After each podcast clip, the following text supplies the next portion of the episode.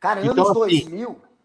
anos 2000, o Márcio, o Márcio, aquele Márcio da Globo, como é que é? O Márcio Garcia, Garcia. ele tinha um programa, mano, que ele pegava e botava o cara sentado com uma máquina analisando o seu batimento cardíaco e botava uma mulher tirando a roupa.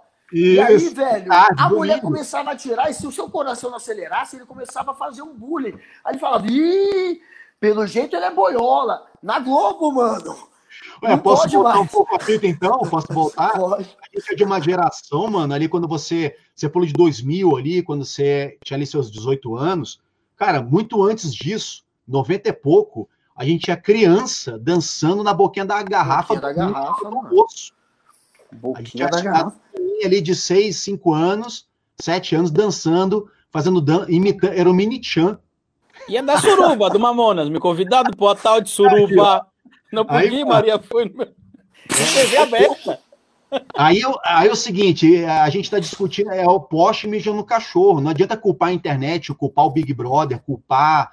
Não, é o povo, mano, é o público. A gente precisa olhar mais para si, entendeu? Para entender a gente como indivíduo, né, diante da, da, das modernidades, da, da internet, das tecnologias, das comodidades.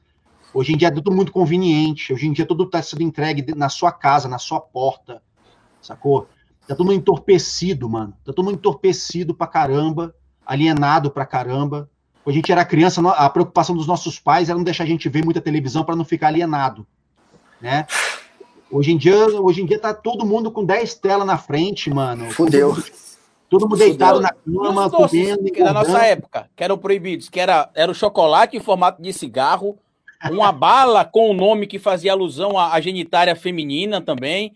Você ia lá comprar na, na, na, Não sei se o Guga vai lembrar, mas aqui tinha uma bala, até Ivete Sangalo canta uma música fazendo alusão a essa bala. Qual né? bala? Qual bala? Eu, a, eu não vou repetir o nome aqui, que é constrangedor. É uma bala, caralho. Você nunca ouviu falar na bala chamada Chibiu? A Chibiu, mas aqui, aqui para baixo não é, não tem essa então, conotação. Então, aqui no Nordeste é, existe uma conotação com a genitária feminina, né? E é. aí e a gente comprava, ia, ia na, na barraca comprar chibiu, tinha o, o, o, chocolatezinho que vinha na caixinha como se fosse um cigarro, que você botava no dedo. Tem outro superchat aqui, viu, viu, Guga? Pra gente ler também. Qual era o gosto da bala chibiu, cara? cara, ela parecia com aquela bala. Tinha, tinha mais de um sabor, mas o que eu lembro bastante era um sabor de laranja e uma que hoje vem com um chiclete dentro, por exemplo. Ah, é. Então, pronto. Todo mundo já deve ter chupado a bala chibiu, né? Sem nenhum tipo de conotação sexual aqui. Mas eu acho que tanto quanto, quanto aquele pirulito que bate-bate, pirulito que voa-voa, que também viralizou na década de 90.